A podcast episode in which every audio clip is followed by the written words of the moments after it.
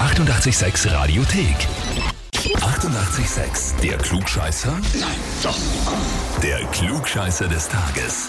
Und da haben wir jetzt die Viktoria aus Sebenstein dran. Hi. Ja, hallo. Servus. Viktoria, Ja, wer ist denn die Christina zu dir?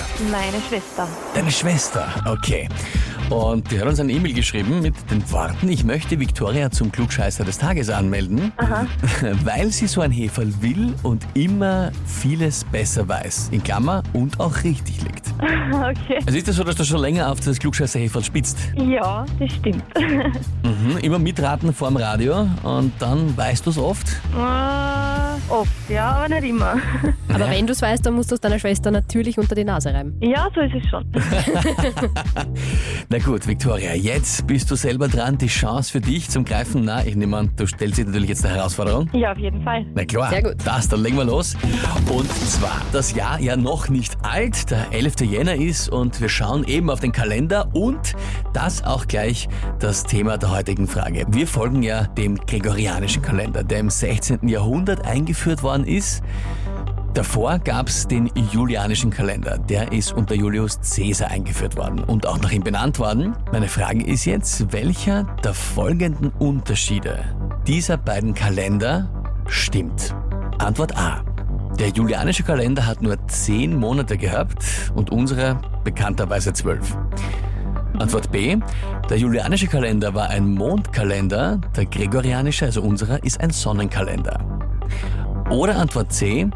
Das Jahr im julianischen Kalender war 365,25 Tage lang und bei uns im gregorianischen Kalender ist das Jahr 365,2425 Tage lang. Puh, überhaupt nicht mein Metier. Das ist jetzt auch nichts, womit man sich sonst so beschäftigt. Ne?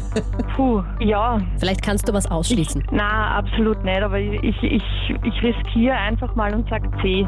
Antwort C. Statt 365,25 365,2425.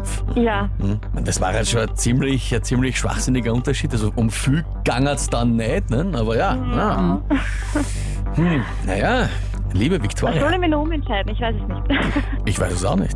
Nein, ich weiß es auch nicht. Liebe Viktoria, also kommt jetzt, kommt jetzt nichts mehr. Passt. Hm? Na gut.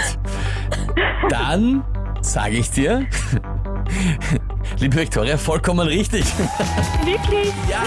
Okay, super. Absolut. Wie gut.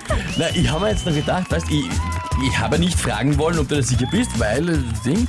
Aber ich habe mir gedacht, wenn du dich jetzt von Okay. selber noch rausredest aus der Antwort, dann will ich dich nicht aufhalten. Ne? äh, gut.